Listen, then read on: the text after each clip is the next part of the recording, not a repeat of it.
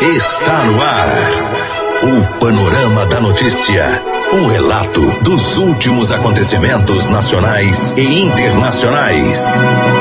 Uma narrativa da história, da qual você faz parte.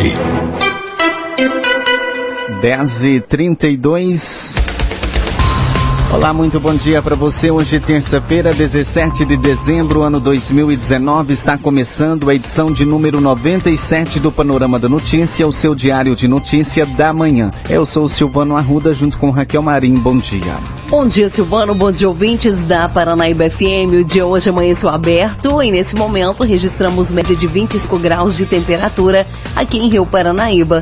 Estamos na primavera brasileira. E o nosso compromisso é com a informação séria e imparcial. É a Paranaíba FM colocando seu espaço a serviço da comunidade. Mais um dia está começando e você está na Rádio Paranaíba, rádio que é a sua voz. Confira agora os principais destaques do Panorama da Notícia. Nesta edição do Panorama da Notícia, você vai saber que. Jovem que sonha em ser militar conhece corporação da PM em São Gotardo. 13 pessoas são detidas pela PM por tráfico, consumo de drogas e corrupção de menores em Campos Altos. Torcida do Atlético realiza doações de cestas para famílias carentes de São Gotardo. E ainda homem oferece cocaína para garotas de programa e clientes de boate em Carmo do Paranaíba e acaba preso. Tudo isso e muito mais a partir de agora no Panorama da Notícia. Agora 10h33 e na última sexta-feira, em São Gotardo, o portal de notícia SG agora promoveu a realização de um sonho parcial de um jovem são gotardense. Com apenas 16 anos de idade, o adolescente Guilherme procurou nossa equipe de reportagem pedindo ajuda para conhecer a corporação da Polícia Militar em São Gotardo. Prontamente, o comandante da PM de nossa cidade, o capitão Sá, recebeu o jovem que sonha em ser militar. O encontro foi emocionante e cheio de sábios conselhos. De acordo com o jovem de 16 anos, o desejo de ser militar despertou quando ele viu uma viatura policial passando próximo à sua casa. Desde lá, o sonho do garoto se foi, só foi aumentando e Guilherme foi ficando cada vez mais interessado na carreira policial. Ainda cursando o ensino médio, o jovem já estuda para concursos públicos militares, como o CFO, que é o curso de formação de oficiais. Seu maior desejo na carreira policial. Ao chegar na corporação da Polícia Militar em São Gotardo para tão sonhada visita, o coração do jovem acelerou e a emoção tomou conta do futuro policial.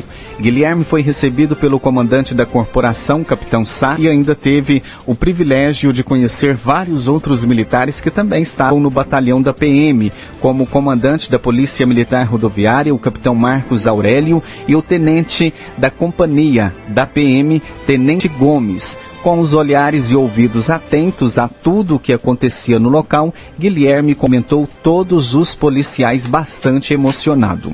Já na sala do comandante, Guilherme teve o privilégio de conversar e escutar os sábios conselhos do capitão Sá, o qual revelou para o jovem que, com a mesma idade dele, também teve o sonho de conhecer uma corporação militar, o que culminou para que ele escolhesse se tornasse um oficial.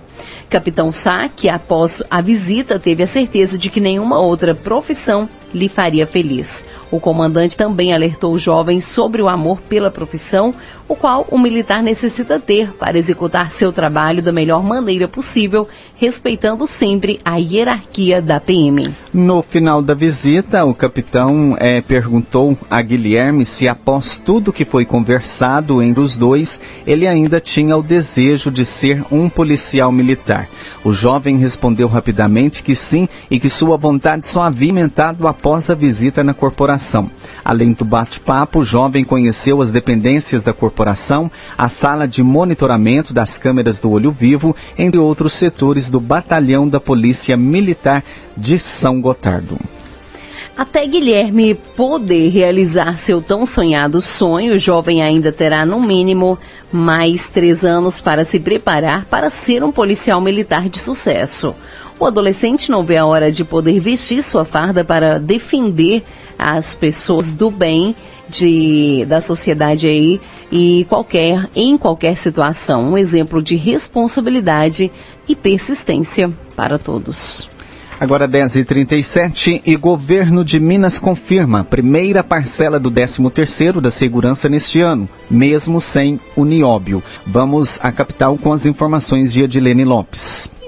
Independente da realização do leilão para a venda de recebíveis do Nióbio, o governo do estado acaba de confirmar que vai cumprir o compromisso com a segurança pública e pagar a primeira parcela do 13º salário para o servidor público da segurança ainda neste ano. A informação foi dada agora há pouco depois de questionamento da reportagem da Itatiaia em entrevista coletiva do secretário de governo Bilac Pinto, aqui na Assembleia Legislativa. De acordo com ele, o que foi acordado com a segurança pública de pagar a primeira parcela do 13º salário ainda neste ano será cumprido. Em relação ao do funcionalismo, tudo vai depender da operação do Nióbio, que ainda precisa ser realizada para que o governo arrecade os recursos para pagamento tanto do 13º quanto para colocar em dia o salário do servidor público estadual pelos próximos seis meses. Repórter Edilene Lopes. Bolsonaro critica a TV Escola e chama Paulo Freire de energúmeno. A reportagem é de Larissa Arantes. Ao falar sobre a TV Escola hoje, o presidente Jair Bolsonaro criticou o educador Paulo Freire. As declarações foram dadas a apoiadores que aguardavam o presidente na saída do Palácio da Alvorada. Era uma programação totalmente de esquerda, ideologia de gênero. E fraca, Dinheiro público fala ideologia de gênero. Então tem que mudar, porque há 10, 5, 10 anos, 15 vai ter reflexo em cima disso aí. Os caras estavam há 30 anos massificados. Tem muito formado aqui em cima dessa dessa filosofia aí, pô. É o Freire da vida, esse, esse energúmeno aí, que ídolo da esquerda. Ídolo da esquerda. Freire, que morreu em 1997, foi declarado patrono da educação brasileira em 2012 e é reconhecido mundialmente na área. Frequentemente, o educador é criticado por integrantes do governo federal. Bolsonaro comentava a decisão do Ministério da Educação de não renovar o contrato com a associação responsável por gerir a TV Escola, que veicula conteúdos didáticos para escolas e professores. De Brasília, Larissa Arantes. A polícia. A serviço da comunidade.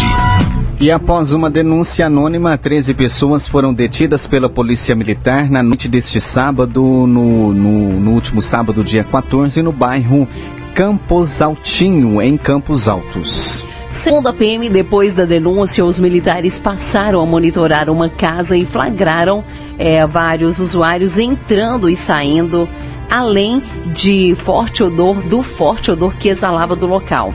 Após o flagrante, os policiais entraram na casa e localizaram uma grande quantidade de maconha e pedras de crack. O responsável pelo imóvel foi identificado e assumiu ser o proprietário da droga. Ainda segundo a PM, no local foram detidas um total de 13 pessoas, sendo prisões e apreensões. Os envolvidos foram encaminhados para a Delegacia de Polícia Civil de Plantão. Agora 10h40, uma paixão pelo futebol e por fazer o bem. No último final de semana em São Gotardo, a fanática torcida atleticana Sango Galo realizou a entrega de cestas básicas para dezenas de famílias carentes de, de São Gotardo, né? Ao todo, 22 cestas é, básicas foram entregues para as famílias necessitadas que receberam com muita alegria e gratidão o presente antecipado de Natal. A ação social faz parte, fez parte das celebrações promovidas pela torcida do clube em São Gotardo, em celebração ao rebaixamento inédito do Cruzeiro à Série B do Campeonato Brasileiro.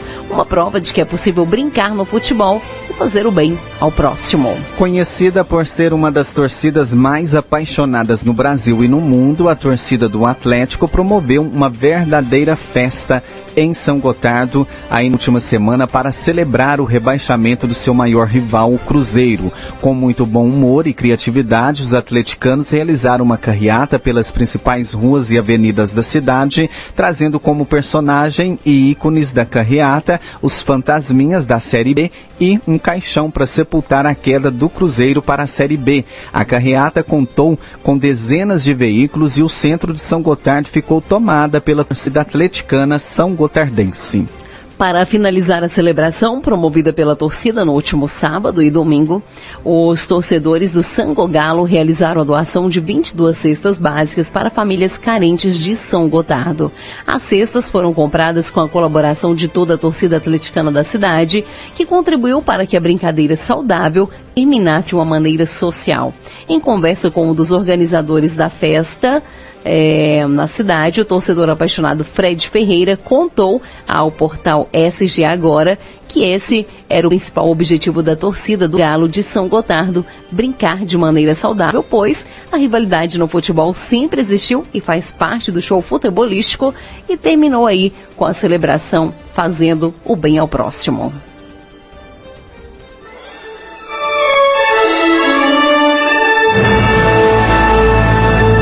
Após um pequeno intervalo, novas notícias. Homem oferece cocaína para garotas de programa e clientes de bate em Carmo do Paranaíba e acaba preso. E ainda você vai conferir o comentário de Alexandre Garcia. Paranaíba.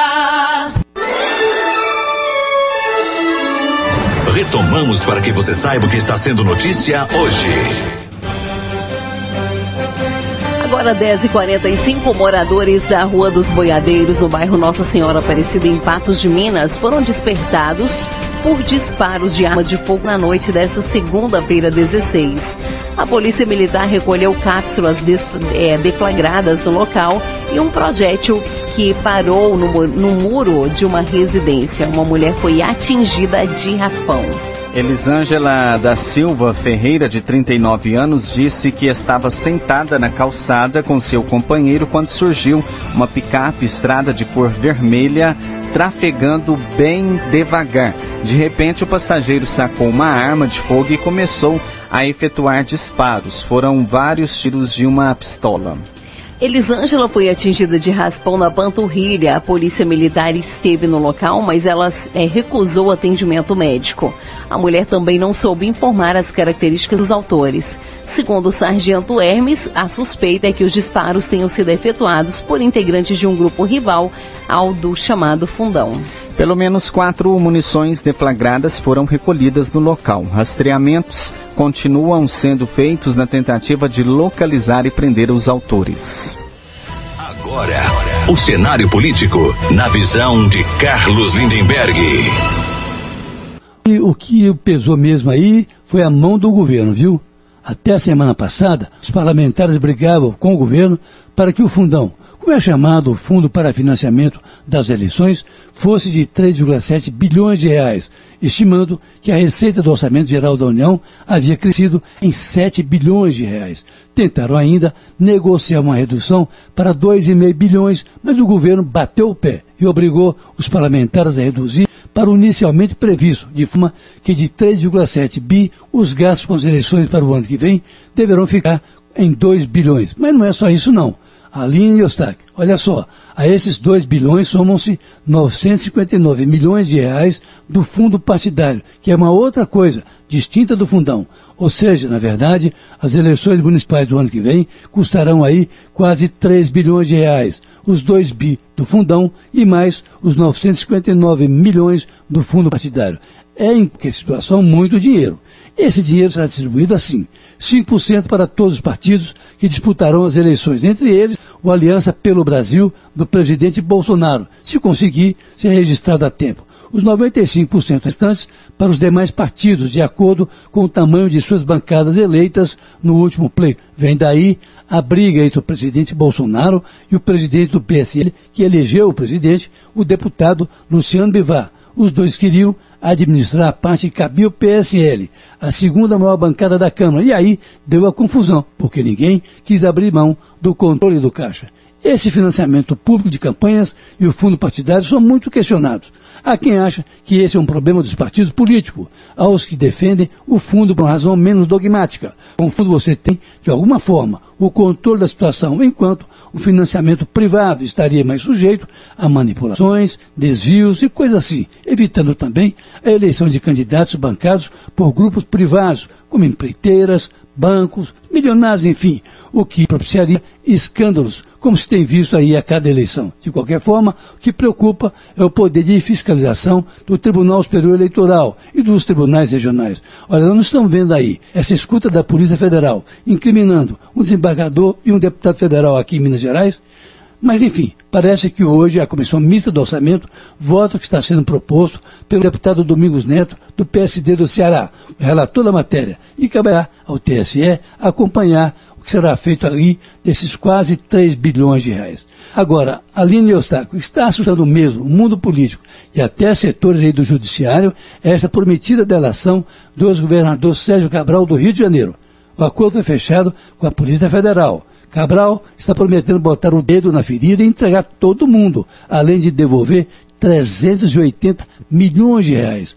A Procuradoria-Geral da República conta esse acordo, alegando que Cabral já disse o que é suficiente. E o cara agora fica com o ministro Faquim, relator dessa matéria, no Supremo Tribunal Federal. Vai depender dele se o acordo vai valer ou não. Caso Lindeberg. A polícia. A serviço da comunidade. E um homem foi preso na cidade de Cardo do Paranaíba acusado de oferecer cocaína para clientes e garotas de programa de uma boate. O fato ocorreu por volta das quatro da madrugada do último domingo, quando o autor André Reis, 32 anos, chegou ao local que fica na rua Boa Ventura Brás, no bairro Bela Vista, e tentou vender drogas para frequentadores e as mulheres que estavam trabalhando no local.